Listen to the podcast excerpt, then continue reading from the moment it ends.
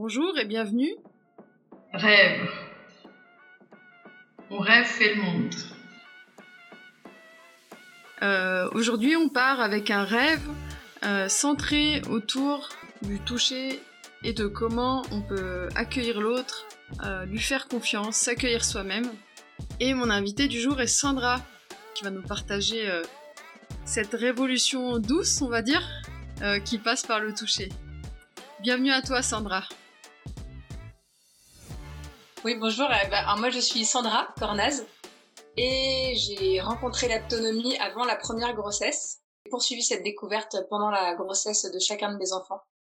Et du coup, je suis devenue aptonome parce que ça a vraiment changé euh, ma vie et donné un autre sens à ma façon de vivre les choses. En fait, je me suis aperçue que l'aptonomie qu'on a pratiquée au départ pour euh, prendre le temps d'échanger avec le bébé qui était dans le ventre et le rencontrer à trois, donc papa, maman et bébé, j'ai découvert qu'en fait, ça allait bien au-delà. Et que c'était euh, aussi une rencontre avec soi-même, mais aussi une façon différente d'être au monde. Tu vois, un autre rapport au monde. Et j'ai découvert que ça me permettait de beaucoup mieux euh, accueillir mon stress euh, ou certains sentiments comme euh, la peur de déranger, euh, le sentiment de honte. Et donc en fait, ça a simplifié mon quotidien. Ok. Et au-delà de ça, j'ai une maladie inflammatoire et ça a donné un autre rapport euh, à mon corps Hmm. et du coup, j'ai, depuis que je fais de l'autonomie de façon assez intensive, j'ai plus aucun problème euh, fort de santé. Génial. Hmm. Je pense que ça, ça a ouvert euh, une façon de, d'être en pleine conscience avec moi et le reste du monde. Ok. Mm. Et pour les personnes qui ont jamais pratiqué ou vu ce que c'était, est-ce que tu peux nous dire, voilà, bah, pour la, la première forme en tout cas où tu accueilles un couple qui attend un bébé, comment ça se passe Et puis après on reviendra à, à l'autonomie au-delà de la, de la grossesse et de la rencontre avec le bébé. Ouais, en fait, l'autonomie, c'est une façon d'être au monde. C'est la science de l'affectivité ou du toucher affectif. Donc en fait, c'est exploitable dans n'importe quel moment de la vie. Et ça peut être exploité, donc comme c'est très connu en France autour de la grossesse, mais ça peut être utilisé en préconceptionnel, pendant l'accouchement ou en post-natal. Mhm. Ça peut être utilisé avec les enfants, ça peut être utilisé de, par les enseignants au moment de transmission. Ça peut être utilisé euh, en milieu hospitalier ou euh, avec des personnes qui sont en fin de vie ou en dégénérescence physique ou dans des douleurs extrêmes. Euh, ça peut être utilisé pour les musiciens, par exemple, pour qu'ils fassent corps avec l'instrument et que le son de l'instrument euh, soit beaucoup plus déployé dans cette harmonique. Donc voilà, c'est un champ d'application qui est très large. Et souvent, les couples viennent euh, entre 5 et 7 séances avant la naissance du bébé. Mhm. Euh, et parfois ils poursuivent, ou souvent ils poursuivent euh, en postnatal. Et en fait, on passe euh, à travers euh, des, des jeux et des temps de contact avec euh, le bébé. Ces contacts-là se font essentiellement avec les mains, mais c'est aussi avec la perception intérieure, tu vois, le ressenti intérieur. Et on est vraiment dans la pratique. Parfois, les parents posent beaucoup de questions sur comment ça marche, qu'est-ce qui se passe, pourquoi le bébé fait ça. Donc moi, je réponds, mais globalement, les séances, on est vraiment dans la pratique, dans le vécu Ok. et dans l'expérience. Et du coup, ça voudrait dire qu'on peut jouer avec un bébé alors qu'il est que dans le ventre de sa mère. Ouais, Incroyable. ouais c'est fou. Tu peux nous en dire plus? Ouais. Et ben, en fait, même moi, j'avoue, hein, j'ai trouvé ça complètement fou la première fois qu'on m'en a parlé. Mais ça m'a, ça a aiguisé ma curiosité. Donc c'est comme ça qu'on allait faire de l'autonomie quand moi-même j'étais enceinte de cette Mm. première grossesse. Et, euh, et en fait, euh, je découvre vraiment et je continue à l'observer que les bébés sont euh, sont très joueurs, Hmm. sont pleins de curiosité et aussi aiment beaucoup les câlins. Voilà. Et ils aiment proposer eux-mêmes euh, une relation avec leurs parents ou une communication. Euh, Je montre en fait, je guide les parents pour qu'ils trouvent comment poser leurs mains euh, sur le ventre ou comment ils peuvent ouvrir les espaces à l'intérieur d'eux quand ils portent le bébé. Et l'idée, c'est de découvrir comment l'enfant interagit avec eux à travers ses mouvements, à travers ses contacts. Et souvent, les bébés sont joueurs. Par exemple, dans les jeux, on dit en autonomie, on joue à cache-cache avec le bébé, on joue à lui proposer une balade, on joue à le faire tourner dans le ventre. Ok. Et les bébés suivent, en fait, suivent les propositions. Et Mm. quand ils n'ont pas envie, c'est ok parce que ils sont là pour profiter et pas euh, pour se soumettre à une demande des parents. C'est vraiment un- une communication euh, interactive à trois. Donc euh, volontaire, ça, ça veut aussi dire que le bébé, a, euh, ouais, en plus d'être joueur, il a une volonté propre. C'est fou. Hein. À quelques, enfin, je sais pas, à six mois, on peut commencer. À quel âge on peut commencer? Euh, en fait, on peut commencer même avant la grossesse, en préconceptionnel, et quand le bébé est là, on pourrait commencer tout de suite si les parents ont envie, en sachant que souvent les bébés ont la capacité de les ressentir, mais que eux ne, les re- ne le ressentent pas. Ah ouais. Donc il y a beaucoup de parents qui préfèrent venir euh, autour du quatrième mois ou du cinquième mois de grossesse parce qu'ils savent qu'ils vont sentir leur bébé dès la première séance. Ok. En fait, ils ont envie de sentir leur bébé dès la première séance. Et est-ce que tu dirais quelque part que c'est une révolution du toucher du coup ou Est-ce que c'est est-ce que c'est vraiment le toucher ou est-ce que c'est une prise de conscience ou une, ouais, euh, le fait d'être euh, dans la pleine conscience qu'on a un être vivant, qu'on lui fait de la place, qu'on l'accueille? Enfin, tu définirais ça comment? Je pense que c'est un, c'est avant tout une forme de relation. Ouais. C'est une forme de communication. Et au lieu d'utiliser la voix ou le regard, on utilise le toucher et le contact. Donc ça peut être le toucher euh, direct, mais ça peut être aussi ce qu'on appelle le contact à distance ou le toucher à distance. Ouais. Tu sais qu'on a, par exemple, quand on marche dans la rue, puis qu'on a l'impression que quelqu'un nous regarde ou nous suit, Mm. ou quand quelqu'un nous, sent, nous tend la main et on sent tout de suite euh, l'énergie ou la, les tensions physiques qu'il a. Hmm. Les bébés ils sont très, très, très, euh, très fins, très sensibles avec ce type de contact. Hmm. Donc en fait, on a tous, à mon sens, cette compétence de façon archaïque, Hmm. de façon innée, et on l'a plus ou moins perdu, notamment dans notre culture. On est dans une forme de contrôle physique, Hmm. distanciation de ce qu'on peut ressentir. Mais je pense qu'on est tous avec. En fait, je suis sûre qu'on est tous avec, et qu'on grandit tous avec, et qu'on le perd du Mm. fait euh, de nos notre cadre culturel. Donc, on va plutôt guider les parents pour qu'ils retrouvent cette compétence qu'ils ont tous en eux. Et il y a, y a, tu dois avoir des cas où, enfin voilà, je vais faire une révélation, mais quand, pareil, moi j'avais découvert l'autonomie pour ma première grossesse, et j'étais allée avec euh, avec mon mari, et en sortant de là, il m'a dit, faut que j'aille vérifier parce que je sais pas si en imagerie médicale euh, on voit vraiment euh, ce que ce qu'elle raconte là. Bah, il était hyper dubitatif. Euh, lui, ce qui l'amusait beaucoup, c'était une fois que les enfants étaient nés, euh, de les porter là sur la main. euh, voilà, donc euh, il a ses, ses photos avec euh, chacun d'eux euh, debout sur sa main, et ça c'était, c'est vrai que c'est assez incroyable. Mais en tout cas, il était très sceptique sur l'approche, sur au fond peut-être le lâcher prise aussi. De, de se dire je fais confiance, mon enfant me fait confiance, il me suit et j'ai pas besoin euh, de vérifier mathématiquement, scientifiquement euh, tout ça. Je sais pas si tu dois en avoir des tas des, des Mm. cas comme celui-là. Ça me parle beaucoup ce que tu dis. Alors parce que bon, effectivement, tu as raison. Je reçois beaucoup de couples où euh, un des deux est dubitatif et dit alors moi je suis chercheur, moi je suis cartésien, moi je suis mathématicien, moi je suis un G. euh, bon, j'ai du mal à y croire. euh, Je viens parce que ma femme ou parce que mon mari ou parce que mon conjoint a envie que je vienne. Ouais. Et quand ça fonctionne, quand ils découvrent que ça fonctionne, ils disent waouh, c'est quoi ce truc? Comment c'est possible Donc soit ça les, ça leur fait peur Ouais. euh, et ils posent des questions. Mm. Soit ils disent waouh, c'est fou et en fait ils plongent dedans en disant ok, je sais pas comment ça marche, mais ça marche. Et ce qui est super, c'est que ça marche. Donc c'est ça qui m'intéresse. Ok. Donc en fait, comme moi je suis euh, chercheur, tu sais, Ouais. quand ils me posent des questions pour euh, comprendre comment ça marche, je réponds parce que je vois qu'il y a des parents qui ont besoin de comprendre pour oser y aller. Ouais.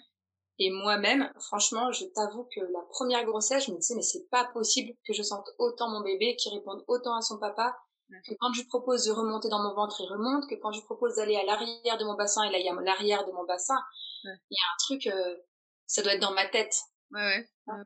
Et j'ai, j'ai vraiment, euh, c'est sur la, la fin de la deuxième grossesse où je me suis dit, ok, ça, ça fait deux fois que ça se révèle vrai, enfin sur deux grossesses. Mhm. Et en entrant en formation, j'étais encore dubitative en me demandant si c'était pas de l'ordre euh, de- des vues de mon esprit. Ouais, ouais, ouais. Et en formation, c'est parce que j'ai eu les retours des autres sages-femmes, euh, des, des autres psychomotriciennes, que je me suis dit, ok, on a tout ce regard-là, on se confirme toutes dans nos vécus, nos compagnons ont eu ce regard-là. Bon, à un moment, il faut juste accepter que c'est possible et que simplement on a du mal encore à l'expliquer. Et en fait, c'est voilà, donc là, t'as élargi ton échantillon, t'es plus juste à Ouais. deux cas, donc ça commence à, à être sérieux, quoi, à, à devenir euh, tangible et Ouais. crédible. C'est ça, c'est, c'est un peu une science expérientielle. Tu vois, Ouais. c'est la répétition Ouais, ouais. que, que je me suis dit, ok, donc ça marche.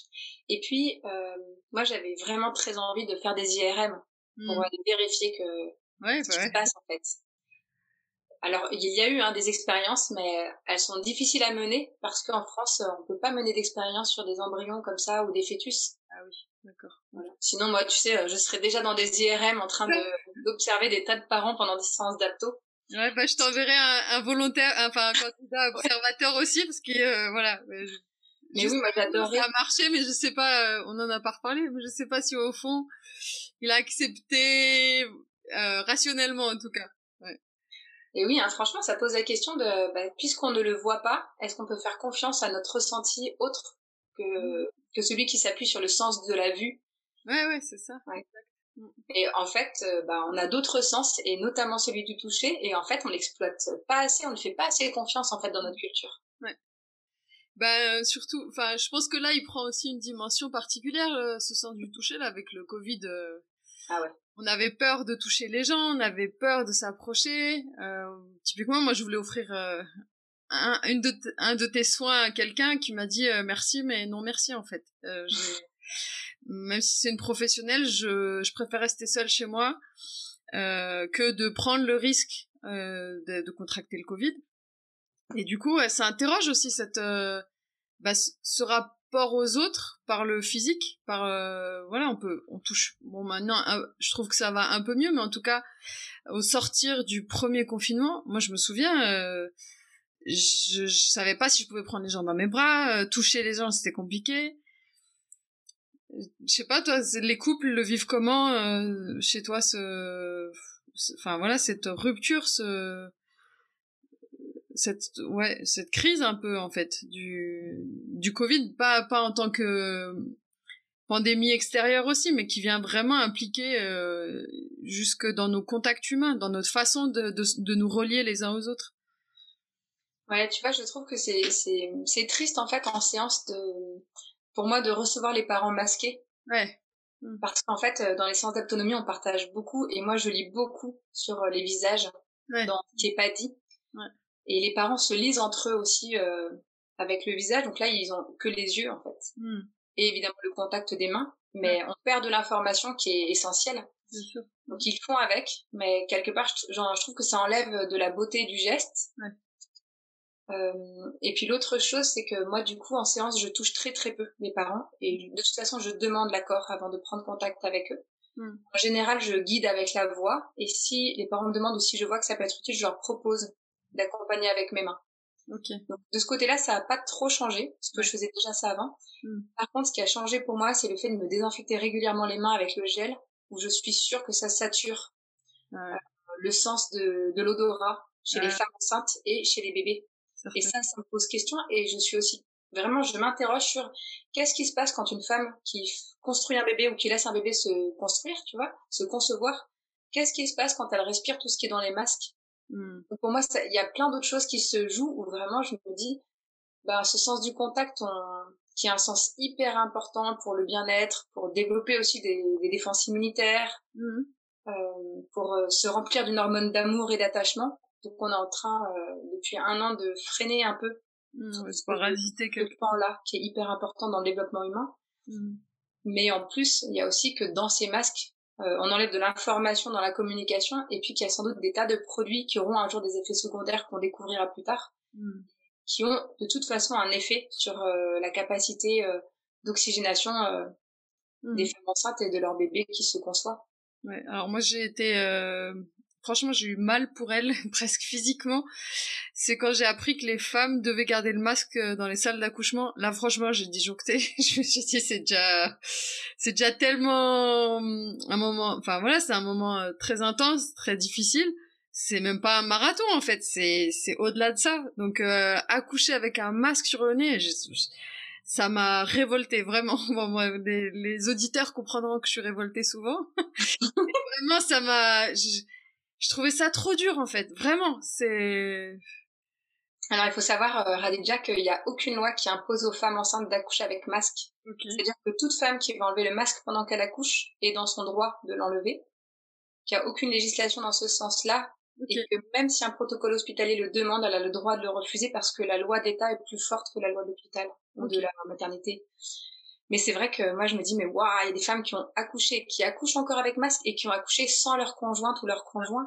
Ouais, ouais, ouais. ça aussi. Et tout, qui n'ont pas le droit ou qui n'ont pas le droit d'avoir leur conjoint ou leur conjointe en post-natal, qu'est-ce que ça veut dire pour ces bébés qui naissent dans des conditions comme ça? Non, non, c'est clair, c'est clair. Et pour moi, tu vois, c'est vrai que quand je, quand je vois les couples qui viennent en autonomie, je, me, je, je suis tellement heureuse pour eux. Je me dis, ouais, ils s'offrent ce temps de contact entre eux. Ils s'offrent cette présence. Et ça veut dire que même à l'accouchement, si l'homme peut pas être contre sa femme, il sait être présent autrement. Mm. Avec un, une présence affective qui est décuplée. Mm. Soutenir sa femme avec la force du regard, euh, la force de sa présence, son ancrage dans le sol. Mm. Pour faire sentir combien elle est pas seule à accoucher. Ouais, c'est clair. Non, mais merci de préciser ça aussi, le, les aspects réglementaires, parce que aussi quand on accouche une première fois ou qu'on est suivi pour une grossesse une première fois, c'est difficile de s'imposer face à des blouses blanches. Donc euh, voilà, si moi si j'ai un conseil à donner, c'est vraiment au moment de s'écouter et que s'il y a quelque chose qui ne leur convient pas, bah c'est pas parce qu'une blouse blanche dit qu'il faut qu'il faut vraiment écouter. Hein. Euh, votre corps sait faire mieux. si vous ressentez une résistance, c'est que il y a quelque chose qui cloche et que c'est vous qui savez. Donc euh, c'est mm. Voilà, vraiment de s'écouter, de, de et puis de respecter vos propres limites quoi. Et ça, euh, franchement, accoucher avec un masque, c'est pas humain. Donc et voilà, avoir un conjoint qui est exclu de ce moment-là aussi, c'est hyper dur, quoi. C'est et euh, tu parlais de la présence, du coup, des, des conjoints. Avant ça, enfin, en introduction, tu nous disais que ça avait même au-delà de la maternité, de ces moments qui sont euh, exceptionnels et, et euh, particulièrement propices, on va dire, à l'autonomie, dans lesquels la plupart d'entre nous l'ont probablement découverte, qui sont euh, l'accompagnement à la naissance. Tu disais que toi, tu avais élargi euh, les domaines dans lesquels tu appliquais l'autonomie, donc en mmh. deux ces temps de, maternité, et dans ton rapport à toi-même, est-ce que tu as envie de nous en dire plus? Et euh, moi, j'ai découvert, euh, bah, en fait, du fait de la formation, en l'appliquant à moi-même, que ça avait vraiment un effet fort sur la gestion et l'accueil de la douleur et de la détente à l'intérieur de soi. Et c'est comme ça que moi, je l'ai découvert. En fait, je savais pas, et c'est là que j'ai compris qu'en fait, ça allait bien au-delà de la maternité. Et donc j'ai fait des recherches et effectivement, on peut devenir aptonome, euh, on peut devenir euh, psycho-aptonome, on peut devenir euh, aptothérapeute, on peut être enseignant aptonome, on peut être être soignant aptonome. C'est une façon d'être en fait vraiment. Et concrètement, ça, je sais pas, est-ce qu'il y a un exercice ou quelque chose pour que les gens puissent se représenter, les auditeurs, les auditrices? Ouais, alors moi je trouve que le peut-être la chose la plus commune qu'on trouve dans ces différentes approches, c'est de vérifier qu'on est vraiment dans la perception de ces appuis osseux ou de ces zones de contact mm. que, du corps en fait avec la matière. Donc ça peut être le sol, ça peut être un mur, ça peut être un tissu, ça peut être ses vêtements. Mm. Et puis d'aller voir si dans ces zones de contact on est relâché. Mm. Certains parents me disent que c'est proche, enfin c'est très proche de la pleine conscience, et c'est vrai. Et en même temps, en autonomie, on cherche à garder euh, les yeux ouverts quand on peut, quand on en est capable, et en même temps de ressentir ce qui se passe à l'intérieur de soi. Donc ça, c'est ce qui est aussi pratiqué dans certaines euh, certaines formes de méditation comme le zazen. Mm-hmm. Et en plus de ça, euh, il y a vraiment l'idée que quand je prends contact avec le sol ou avec la matière, je me rends compte qu'il y a une sorte de communication. Que le sol, en fait, euh, me permet de me porter d'une certaine façon. Donc, selon que le sol est mou, ferme, dur, j'ai pas la même la même tonicité, tu vois, musculaire ou la même tonicité des tissus. Ouais. Et ça vient jouer quelque chose en moi et donc je peux apporter une réponse en fait physique à tout ça. De la même manière, tu sais, toi tu parlais aussi de bah, ce jeu qu'on fait avec les bébés où on les assoit dans la main. Ouais. Donc pour ceux qui connaissent pas, en fait, c'est un c'est un jeu qu'on fait souvent en post-natal très tôt avec les nouveau-nés où on invite l'enfant à s'asseoir dans la main du parent qui le porte. Et en fait, on, on est dans un dialogue de corps à corps, de chair à chair avec l'enfant. Donc euh, le corps est en mouvement, celui du bébé et celui du parent. C'est un mouvement très léger. Mmh. Et l'enfant sait s'asseoir euh, tout de suite après sa naissance, c'est rester assis en ouvrant ses épaules, en redressant la colonne vertébrale et en redressant la tête. Il est capable de rester assis dans la main. Mm. Et dès 6-7 mois, il est capable d'être debout dans la main. juste pour préciser, c'est pas face à son parent. Il, regarde le monde, en fait. Ça peut être euh, effectivement euh, en rapport face au monde ou face aux parents. Les deux sont possibles. Mais c'est vrai que dans la tradition, tu as raison, on le, fait face au monde parce que c'est le père qui montre à l'enfant que le monde est beau mm. et que sa mère et son père sont des, des soutiens. Des, soutiens, donc euh, le porte vraiment sur cette base affective qui est le bassin, mais sont aussi pour lui euh, comme des porte-avions. Hmm. vers lesquels il pourra toujours aller se poser ou se déposer quand il a besoin de se sécuriser, Mm. et que le monde est beau pour lui et qu'il peut y aller en toute autonomie et en toute sécurité. Euh, et dans ce jeu-là, on est vraiment dans découvrir que l'enfant est capable de se porter lui-même à partir du moment où la matière qu'offre le parent est une matière qui vient soutenir. Mm. Et donc dans, dans le, on va dire, je- j'aime pas trop parler d'exercice, mais dans le contact le plus fréquent qu'on fait, euh, quand on, on s'initie à l'autonomie, c'est rencontrer la capacité qu'a notre corps à comprendre sur quelle matière il prend appui et comment il se porte lui-même grâce à cette matière. Ok. Voilà.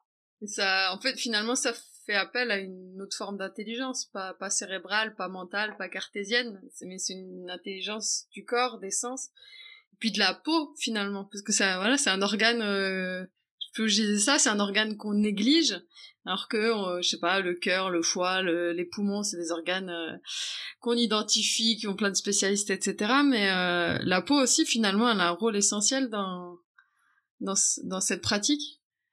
Oui, d'ailleurs, tu sais, quand dans un des premiers contacts qu'on fait en séance, quand j'apprends au deuxième parent à poser les mains, Mm. pour qu'il sache comment entrer en contact avec le bébé, je lui propose euh, de sentir comment euh, comment sa main lui envoie l'information de la chaleur, de Mm. du confort, donc ça peut être lié à la douleur aussi, du grain de peau, Mm. euh, de le- du volume qui sent sous sa main, de la réponse de densité. Et Mm. c'est des choses, en fait, on a toutes les infos, mais on les traite pas. En fait, on les traite pas de façon consciente.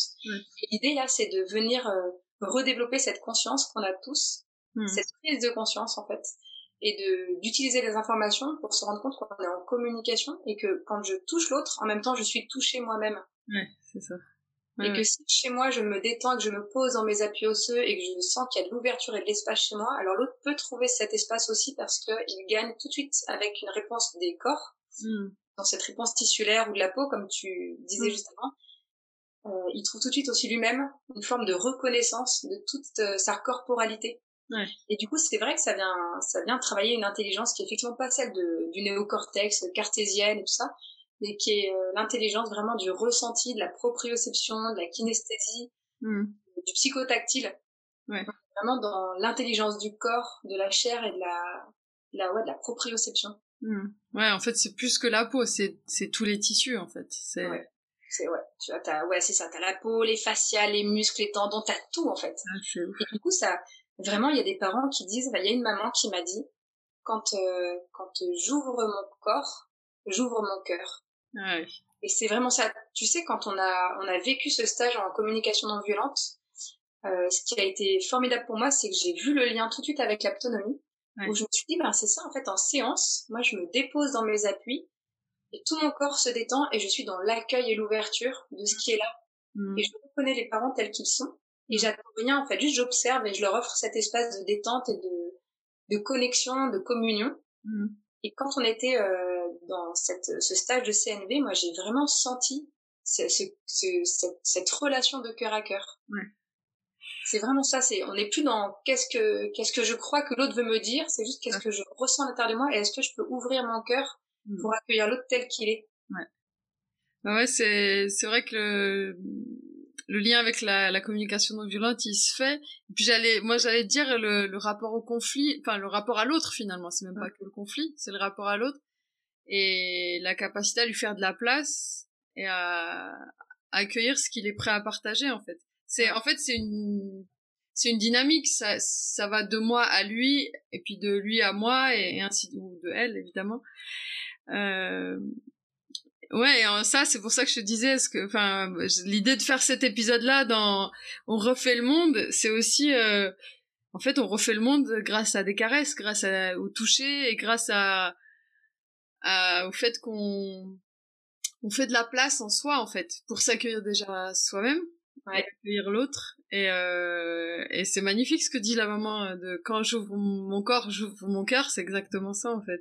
Ouais, et tu imagines du coup bah, Feldman qui a qui a créé cette euh, science qui est l'autonomie. Mhm. Donc qui est la science donc de l'affectivité comme je le disais. Ouais. Son idée, lui, d'après euh, ce que raconte la littérature, c'est ok, les hommes, comment c'est possible que les hommes soient devenus aussi peu partageurs, Mhm. entrent dans un conflit qui est d'une violence extrême au lieu d'être dans la communication? Parce qu'on sait qu'il peut y avoir conflit pour s'ajuster. Ouais. Mais là, en fait, c'est pas un conflit qui cherche l'ajustement, c'est un conflit qui cherche la prise de pouvoir et la soumission. Mm. Comment c'est possible que l'humain arrive à être aussi cruel? Mm. Qu'est-ce qui se passe? Qu'est-ce qui se passe chez cet animal-là? Ouais. En fait, il est parti de l'idée que l'homme qui est cruel est un homme qui se sent pas reconnu lui-même Mm. et qui a besoin de prouver quelque chose ou de se faire reconnaître. Mais du coup, il y va en agressivité, mais qui est une agressivité de forme violente. Mm.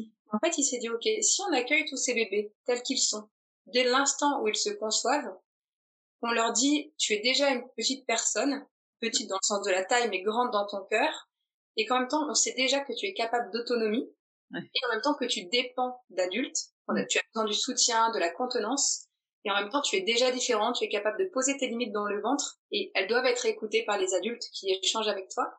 Si le bébé se sent reconnu tel quel et accueilli, mais alors, en fait, il a déjà sa place. Il n'a pas besoin de pousser les autres pour trouver sa place ou de tirer les autres. Mm. Tu vois, il est à sa juste place. Et dans ce contexte-là, la communication, elle est vachement simplifiée avec les gens autour parce que il s'accueille lui-même tel qu'il est et donc il peut recevoir euh, les autres tels qu'ils sont. Ouais, c'est c'est vraiment beau et, je pense exactement à ça. euh, en aparté, on parlait de dans, un cadre professionnel d'un d'un groupe que j'accompagne et je disais, euh, je suis marquée, enfin, je suis euh, assez surprise par la violence qu'il y a entre les personnes, la violence verbale, alors qu'ils œuvrent euh, tous pour la même chose. Euh, et c'est ça en fait. C'est, j'ai l'impression qu'il y a une peur derrière de pas être euh, pleinement reconnu, accepté, de pas pleinement avoir sa place. Et c'est- sûr que ça change le rapport au monde euh, de dire au bébé en fait euh, voilà tu fais quelques centimètres mais t'as t'as ta place ta pleine place peu importe la taille que tu fais ou que tu feras. Et euh, de lui reconnaître cette autonomie et cette capacité à interagir cette capacité à jouer comme on disait tout à l'heure ouais c'est une vraie révolution en fait. Ça change tout dans le rapport euh, euh, après Tu sais ce que me disent les parents quasiment tous à la première séance? Ils me disent Oh, Je pensais pas sentir mon bébé autant, mais surtout je ne le pensais pas capable de, de suivre ma proposition de, de l'inviter dans une balade dans le ventre. Ouais. Et je leur fais sentir la taille de l'utérus. Donc tu vois, l'utérus il est tout petit, genre au troisième ou quatrième mois. Et pourtant, les parents, ils arrivent à inviter l'enfant à se déplacer dans le ventre. Mm. Les enfants, ils suivent quasiment tous. Ouais.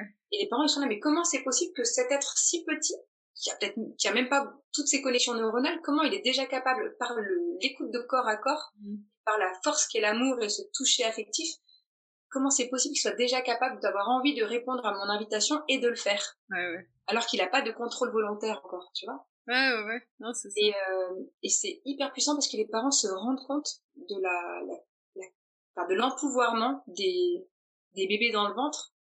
Et en fait, on se rend pas compte de ça. Et quand naissent et qu'on fait ce par la main, ou quand on, on leur permet de participer à leur change, de participer à leur habillage, alors qu'ils ont 4 heures, 7 heures de vie, les parents se disent, ouais, mais en fait, t'es si petit et t'es pas du tout qu'un estomac et un tube digestif. En fait, t'es compétent, t'es capable, si je, si je trouve comment mettre mes mains et comment te soutenir, Mm. en fait, tu sais, toi, participer. être acteur En fait, on ne dit pas, on ne dit pas que l'enfant, il est capable alors qu'il est si petit. Mm, mm, mm. non c'est clair On se rend compte.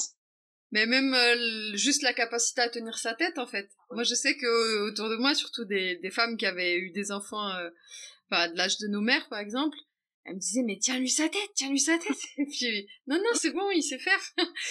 Et c'est impressionnant parce qu'en fait, tant qu'on tant qu'on t'a pas ouvert les yeux sur le fait qu'il était capable, et comme tu dis, qu'il qu'il n'est pas euh, juste un- une petite chose fragile, euh, qui a aucune volonté euh, et au- aucune compétence, et ben on va le traiter comme tel et ça c'est sûr que ça a des conséquences derrière sur euh, l'adulte euh, qu'il ou elle sera euh, plus tard ouais. c'est Ben oui, parce qu'un bébé qui se sent reconnu dans ses compétences et à qui on, on offre la, la possibilité d'expérimenter sa compétence, Mm.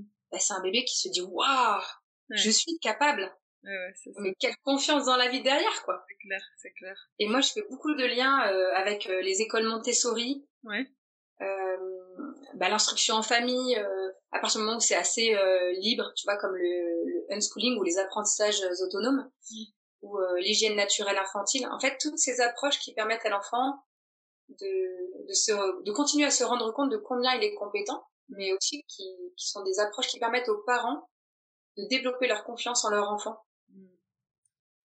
En fait, nos enfants sont vraiment, mais tellement plus compétents que ce qu'on croit. Ouais, c'est ça. Mais c'est, il faut lâcher ce, voilà, faut à un moment donné faire le pari de la confiance, je pense.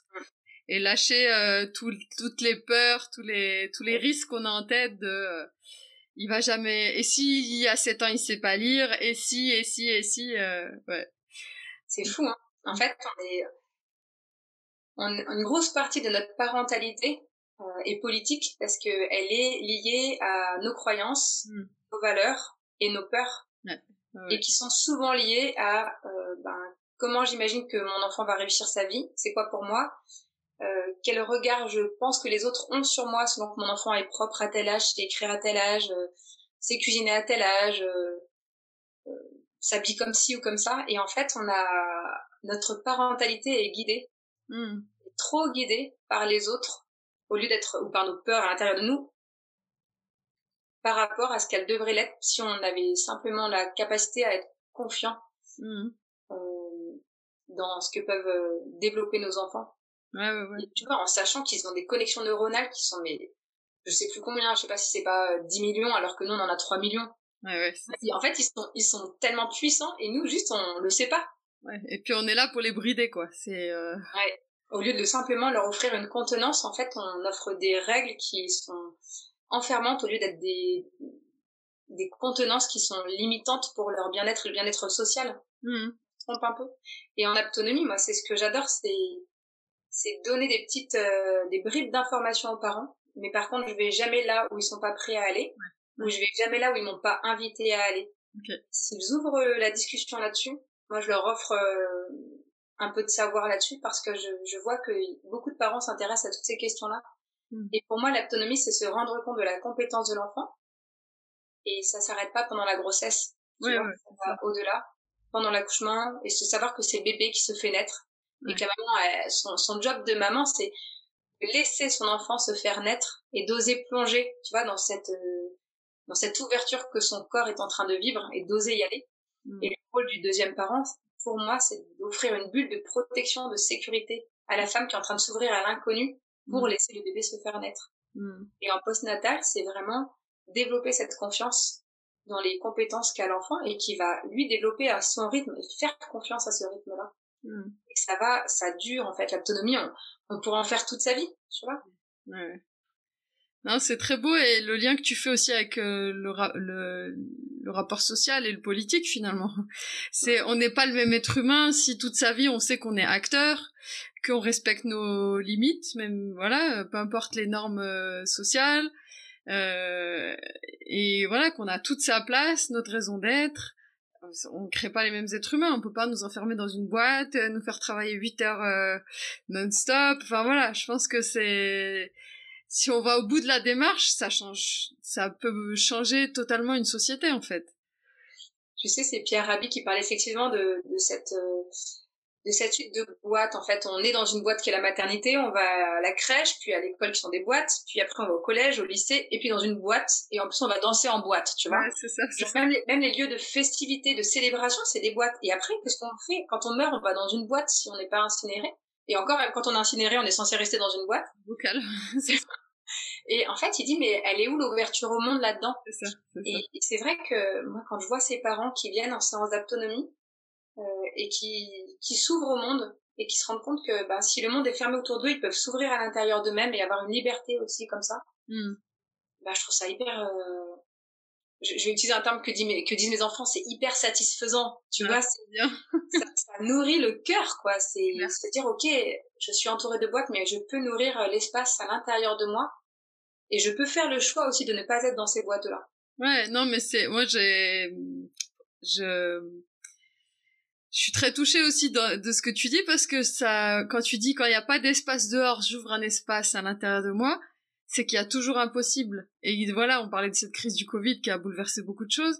Donc je pense qu'on était un peu, euh, on est probablement encore hein, tous inquiets. Euh, les perspectives sont pas réjouissantes, les les élections qui se présentent, voilà, on a déjà le duo final, enfin horrible quoi, horrible. Et du coup se dire, ok, il y a tout ça, on va pas fermer les yeux et faire comme les enfants là. si je te vois plus, t'existes plus. Mais j'ai toujours une latitude en fait. En moi, il y a toujours un petit centimètre que je peux bouger que je peux il y a toujours quelque chose que je peux faire pour me sentir plus libre. Et si on faisait on prenait tous euh, ce centimètre de latitude je pense qu'on changerait le monde euh, réellement quoi. Ouais j'adore ce que tu dis parce que euh, une fois je discutais avec une une doula parce que tu sais que je suis aussi doula donc accompagnante à la naissance. Et une fois je discutais avec une doula colombienne et elle me disait tu sais dans les sociétés patriarcales et machistes où les femmes étaient à la maison on croyait que les femmes étaient soumises elle dit mais celles qui sont soumises, c'est vous, les Françaises. Donc je lui dis, ah bon, mais explique-moi comment tu vois les choses. Elle me dit, eh ben, vous, vous croyez vous être libre parce que vous allez travailler. Mm. Mais en fait, elle est où votre évolution des femmes? Nous, en Colombie, ok, on est à la maison, mais nous, dans la cuisine, c'est là où on se regroupe entre femmes, et là, on fait la révolution sans qu'aucun homme le sache. Ouais, ben voilà. Je me suis dit, bah oui, en fait, elles sont, elles, elles, elles, elles, euh, ce que j'ai entendu dans ce qu'elle disait, c'est ok, on est entre nous, on ne sort pas euh, de, de, la limite de la frontière qui nous a été imposée par ce système-là, mais entre nous, on refait le monde et finalement, on a un pouvoir énorme. Mmh. On est entre femmes, on peut discuter, on peut échanger, on peut partager nos connaissances. Et en plus, on a un lieu protégé pour le faire, où il n'y a pas d'oreille euh, qui peut nous entendre. Ouais, et puis euh, se soutenir, euh, voilà, l'entre-soi finalement, il est, enfin entre personnes qui vivent des conditions similaires, euh, il est déjà tellement ressourçant en fait. Ouais. Mmh. Non, c'est quelque chose, je trouve, euh, qui manque beaucoup euh, dans notre société actuellement, c'est euh, ces temps entre femmes. Ouais. ouais, ouais. en autonomie, c'est génial parce que c'est du temps en famille, donc ouais. les bébés. Ouais. Et, et moi, je, je, me dis, mais ok, j'anime des cercles de femmes, j'anime des temps trous, donc ils sont des temps de femmes. si tu faisais, ouais. Ouais, j'en fais, mais je trouve que, bah moi, j'aimerais trouver comment en autonomie on peut on peut accompagner les femmes entre elles. Alors j'ai des idées, tu vois, mais il y a, y a rien qui existe vraiment encore. Ouais. Et, euh, et tu te souviens, une fois toutes les deux, on avait partagé un temps euh, de bras à bras, tu vois, d'enlacement. Ouais. Et moi, je me dis, mais ouais, ça, c'est du temps entre femmes de ressourcement, tu vois. Et je me dis, mais si chacune pouvait s'empouvoirer de ça, euh, se nourrir et puis ensuite repartir, tu vois, euh, euh, ouais, c'est ça, empouvoirer, nourrir, ancrer. Mmh, mmh, mmh. Ce serait génial. C'est clair. Et est-ce que t'as là quand tu parlais de, de temps rouge, de se retrouver entre femmes, un temps peut-être aussi qui est enfin, une phase critique ou en tout, en tout cas qui mériterait qu'on y prête davantage attention, c'est la puberté. Est-ce que tu as des idées là-dessus sur euh, comment accompagner les voilà les ados, les, euh, les, les, filles au moment de, la, de leur puberté, comment comment sortir voilà de je sais pas il y a un il y a un monde qui s'ouvre à la fois c'est inquiétant à la fois je sais pas ce qui se passe euh, c'est ouais cette période est hyper difficile à vivre hein, pour euh, beaucoup de, de jeunes femmes. Tu sais il existe les tentes roses ah non je savais pas donc en fait, c'est le principe des tentes rouges, donc de ces de ces temps qui sont protégés entre femmes. Donc il existe aussi les tentes blanches qui sont des tentes protégées entre hommes. D'accord. Et il existe les tentes roses qui sont les, des tentes pour les jeunes femmes. Donc quand on parle de tentes, c'est parce que souvent dans la tradition qui a été créée aux États-Unis, c'était euh, un temps dans une tente de couleur rouge où du coup on est assise en cercle et on partage et la parole est respectée avec des tours de parole qui sont offerts à chacune et on n'offre ni conseils ni jugement. C'est de l'écoute empathique. On est vraiment dans de la vraie écoute, ouais. Comme on en, on en trouve peu aujourd'hui. Mm. Et, et, donc il existe les temps roses pour ça où souvent sont abordées la question des premières lunes, euh, des premières amours, des changements corporels euh, et physiques. Ouais. Ah bah c'est bon à savoir qu'il y a des initiatives qui, qui, qui se font autour de ça, mais c'est vrai que c'est un temps, euh, ouais, un passage euh, pas simple en tout cas pour. Ouais. Et c'est un passage pas simple et en plus les femmes ont très peu de connaissances sur ce qui se passe à l'intérieur d'elles. Mm. Et tu sais, il existe aussi euh, les cycles chauds. Non, je connais pas. moi, je trouve c'est génial. En fait, euh, c'est du temps aussi. Alors, c'est animé par euh, par une femme souvent d'âge plus mûr, mais en fait, c'est offert aux jeunes femmes qui viennent souvent avec leur mère. Ouais. Et c'est un temps en fait où on leur explique comment fonctionne ce système de la, la fertilité mmh. mais aussi de la fécondité. Et en fait, tout ça, c'est imagé avec des, des objets qui sont super jolis. les femmes, elles comprennent comment ça marche à l'intérieur d'elles. Hmm. En fait, moi, ce que, ce que je découvre aujourd'hui, c'est que la plupart des femmes, même à notre âge, n'ont pas compris à quel moment elles sont fertiles, pas fertiles, comment ça marche. Euh, la plupart des femmes ne sont pas capables de reconnaître leur cycle. Hmm. Tu vois, elles ne savent pas à quel moment de leur cycle euh, Elles sont- Et elles ne savent pas définir à quel moment elles ovulent, à quel moment elles vont avoir leurs règles. En fait, on est, on est capable, à partir du moment où on repère notre ovulation, de savoir combien de jours après on aura nos règles. Ouais. Et en fait, peu de femmes sont conscientes de ça. Mm. Et en plus, on enseigne encore euh, en, 28 jours, en bio que en fait, on, on- on ovule le 14e jour du cycle. c'est ça Enfin, tu vois, des, des croyances qui sont encore transmises comme ça. Ben, les premiers schémas du clitoris euh, datent, je crois, de 2015 ou 2017 dans les livres. Et encore, je crois qu'il y a deux livres de SVT. Dans les... C'est scandaleux, tu vois. Et en fait, moi, je me dis, mais les femmes aujourd'hui, en fait, elles ont aucune connaissance de leur corps alors qu'elles portent, elles portent l'avenir du monde à l'intérieur d'elles. C'est ça, c'est ça. Et ça, c'est vrai aussi. sur... euh, Pardon, vas-y, vas-y. C'est vrai aussi pendant la grossesse. En fait, Ah euh, oui, c'est absolument la- ça. la plupart des femmes me disent, mais pourquoi on n'est pas arrêté les trois premiers mois, les quatre premiers mois de la grossesse? Elles me disent, mais c'est la période la pire de la grossesse. On est épuisé, on va bosser, on respecte pas notre corps. Pour faire un bébé en bonne santé, on a besoin de dormir, de, il y a des peurs qui vont avec et on est là à devoir tenir le boulot, à faire semblant qu'on n'est pas enceinte. C'est horrible, tu vois. C'est clair. J'avais une blague avec euh, une collègue que je salue d'ailleurs. J'étais enceinte de mon deuxième bébé et euh, dès que, enfin en rigolant, dès que elle me taquinait, je disais, Eh, je crée la vie, d'accord? Je crée la vie, donc je fais rien d'autre. Moi, c'est, c'était une blague entre nous, mais en réalité, c'est, Bah, c'est vrai. c'est un peu vrai, quoi. Donc, euh, si vous pouvez euh, nous lâcher un peu la grappe, après, moi, je suis pas, enfin, voilà, euh, je suis pas sûre que je serais de celle qui serait bien neuf mois à la maison. J'ai besoin aussi d'avoir euh, d'autres activités, de continuer à contribuer à, à faire d'autres choses, mais voilà, de pouvoir lever le pied quand on en a besoin, d'arriver un peu plus tard un jour parce que ça va pas. Mm. Juste d'avoir cette flexibilité-là, en fait. C'est, Ouais, au rythme de chacune et à leur l'heure. Ouais, c'est ça. Et, puis d'être à l'écoute de J'ai son travaillé jusqu'à deux semaines avant l'accouchement, tu vois, j'étais à fond, je voulais mener des choses à fond. Mais le nombre de jours, enfin franchement, le nombre de fois où je suis allée m'enfermer dans les toilettes au laboratoire pour m'assoupir parce que je tenais plus devant l'ordi, quoi. Ça m'étonne pas, ouais, ça m'étonne pas, c'est sûr. Enfin, les femmes se cachent, c'est comme pour l'allaitement après, quoi. Mais non, mais laissons les femmes euh, suivre ce que leur dit leur corps, quoi. Oui, c'est ce que je disais tout à l'heure quand, tu- quand on parlait de réglementation et qu'on n'avait pas d'obligation à, à porter un masque, mal, voilà, peu importe le règlement de l'hôpital.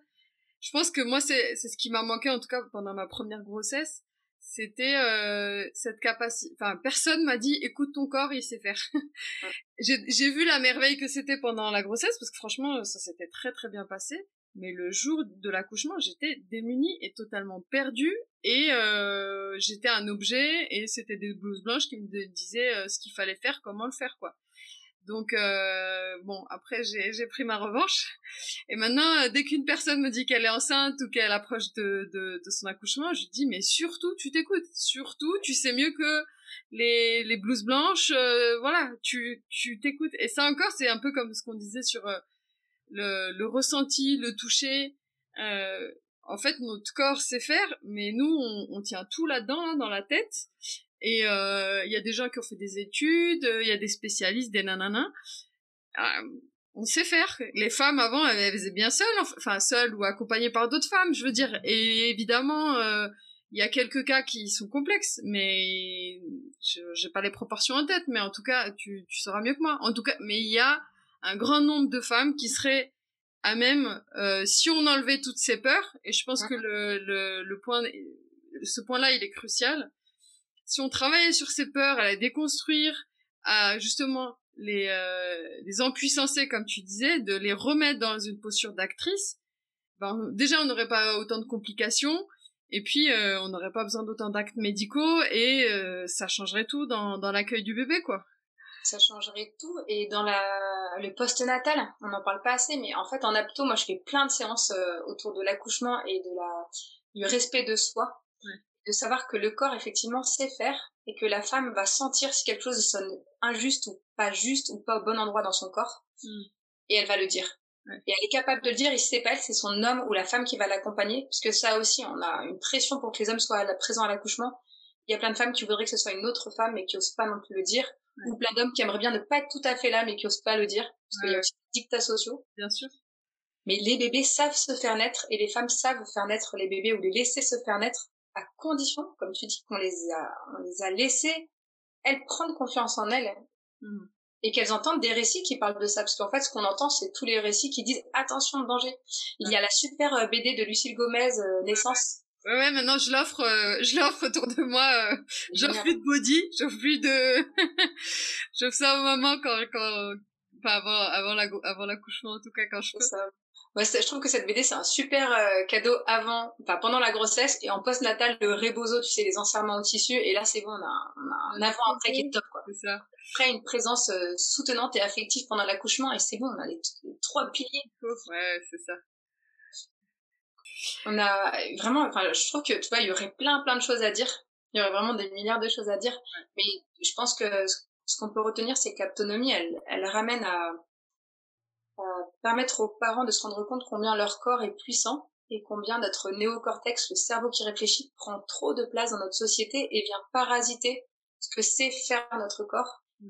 et vient aussi modifier au niveau émotionnel la- notre capacité, euh, tu vois, instinctive ou d'intuition qui Mm. nous fait savoir que notre bébé sait aussi lui et qu'on a simplement parfois à lui faire confiance à lui. Ouais, c'est clair. Ouais, non, mais merci c'est, pour ce- cette conclusion sur la confiance. C'est, euh, je pense que c'est ça en fait l'autonomie. Si on, si on devait résumer, ce serait euh, l'art de, de se faire confiance et de faire confiance à, à son bébé, mais aussi à, à l'autre, quel qu'il soit en face de nous. Merci de l'avoir partagé avec nous cette euh, ressource Avec. Et euh, d'avoir ouvert euh, voilà euh, une possibilité de changer le monde euh, sans pancarte, sans mégaphone, sans crier et sans voilà autrement. À l'intérieur de soi. Voilà à l'intérieur de soi et dans l'accueil. C'était super beau. Merci beaucoup Sandra. Voilà, l'épisode est terminé. Euh, J'espère que vous avez apprécié cette découverte si vous connaissiez pas cette perspective si vous connaissiez ou si vous aviez déjà pratiqué euh, l'autonomie. De mon côté, je suis très heureuse d'avoir euh, partagé ce, cette vision de la confiance, même le lien qu'on a fait avec la politique finalement il est, il est très pertinent et de comment on peut pacifier le monde justement.